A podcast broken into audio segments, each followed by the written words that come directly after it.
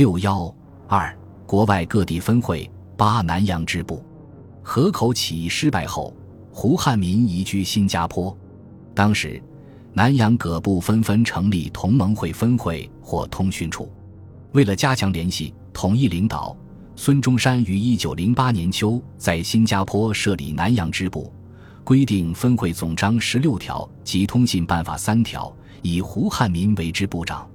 一九零九年五月，孙中山启程赴欧，行前派胡汉民赴香港就近领导国内运动。南洋支部迁至槟榔屿，交邓泽如、吴世荣主持。邓。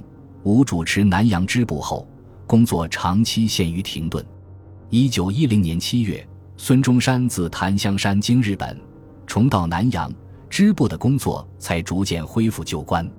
九菲律宾分会，抵制美货运动中，马尼拉侨商欧阳红军与留日学生杨好旅组织聚约会，每星期开会一次，借聚约鼓吹革命。一九一一年春。南方支部派李基到马尼拉，欧阳红军等六人加盟，以郑汉琪为会长。不久，发刊《公理日报》。欧洲地区同盟会在东京成立后，留欧学界得到孙中山通告，先后设立同盟会通讯处，既有法国巴黎通讯处魏晨祖、胡炳科、王洪游；比国布鲁塞尔通讯处史清、贺之才。德国柏林通讯处朱和忠、宾不成、冯成军；比国列日城通讯处孔维虎、刘文珍；英国伦敦通讯处曹亚伯、吴志辉、杨笃生；瑞士洛桑通讯处李仲南。其中，布鲁塞尔组织了执行小组，由胡炳科、史清、贺之才等九人负责执行会务。由于当时留欧学生中，有部分人反对平均地权这一纲领，也有人反对书写誓词，因此贺知才、史清另组公民党，宗旨为驱逐鞑虏、恢复中华、创立民国三项，作为同盟会的外围组织。凡入会者需先入公民党，经过一段训练，才转为同盟会员。欧洲中国留学生不多，华侨也少，因此。同盟会的组织始终没有得到大的发展。美洲地区亦美洲同盟总会，同盟会本部曾多次准备派人去美国建立组织，因受移民率限制，领不到入境护照而止。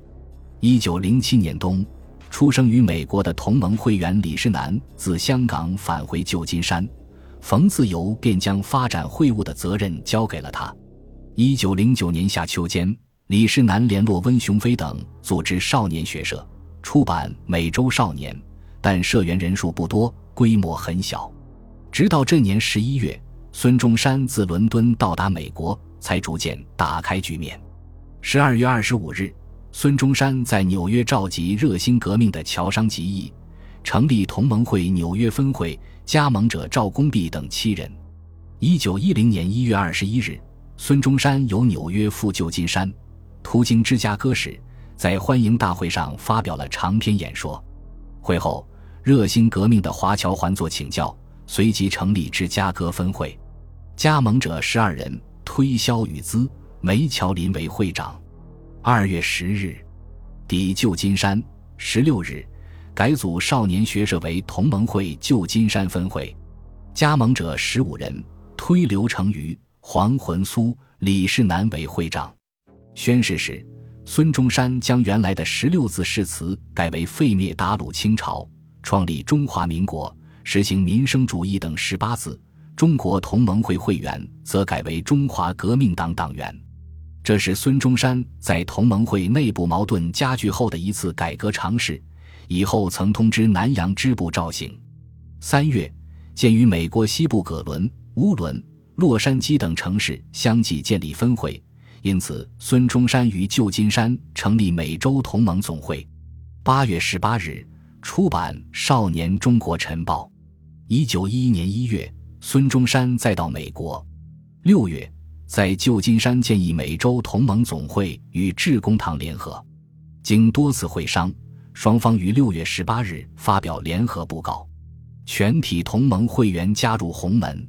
这一措施扩大了同盟会的社会基础，大大加速了筹饷的进程。二、加拿大支部，加拿大是保皇会的策源地。一八九九年至一九零九年十年间，改良主义在加拿大华侨中占有绝对优势。维多利亚虽有吴子元等七八个年轻人组织积极社，提倡革命排满，但影响不大。一九零七年，康有为弟子崔通约主编《花英日报》，因事与保皇会发生讼案，转而鼓吹革命。不久，亦因经费不足停刊。一九零九年冬。温哥华之公堂大佬陈文熙等受革命潮流的影响，创办《大汉日报》，邀冯自由任主笔。一九一零年六月，冯自由抵部就任，使报纸面目一新。但加拿大洪门势力深厚，为避免一计，冯自由没有公开组织同盟会。一九一一年二月，孙中山自旧金山抵达温哥华，展开募捐活动，连日在致公堂及戏院演说。听者二三千人，虽大雨淋漓，亦极踊跃。会后组织洪门筹饷局。三月，孙中山离家赴美，冯自由着手组织同盟会。温哥华加盟者百数十人，维多利亚加盟者数十人。五月，召开成立会，以冯自由为之部长。九月中旬，冯自由赴美，以黄锡纯记。檀香山地区。一檀香山分会，一九零四年，孙中山离檀香山后，中华革命军很少活动。一九零七年，卢信到檀香山创办《自由新报》，会务仍然没有进展。一九一零年三月二十八日，孙中山自旧金山抵檀香山。四月四日，在戏院发表演说，引广州新军起义为证，说明全国军人多已趋向革命。如军饷充足，可以随时大聚。到会二千余人，情绪热烈。当晚，在《自由新报》楼上召集会议，将兴中会改组为同盟会，按在旧金山改定的誓词宣誓，加盟者二十余人。公推梁海为会长，曾常服为司库，卢信为书记。此后，每晚邀请百余人，到者皆乐于联盟。由于人数众多。不得不简化手续，将亲笔书写盟书的规定改为印表填写。鉴于清政府驻檀香山领事曾移文阅都，查抄兴中会会员家产，因此在侨商中另设同盟会秘密团。二贸易及西卢两岛分会成立于檀香山正部分会之后，由原兴中会改组而成。此外，新西兰的首都惠灵顿也建有分会。一九零八年，华侨吕杰因阅读《中国日报》至书报社，要求参加同盟会，经冯自由特许，以通讯方式加盟。其后发展会员十余人。比起国内组织来，同盟会的国外组织要稳固得多。在以后的历次起义中，他们提供了大量经费。南洋地区并有不少会员归国参加起义。有力的支援了国内斗争。本集播放完毕，感谢您的收听，喜欢请订阅加关注，主页有更多精彩内容。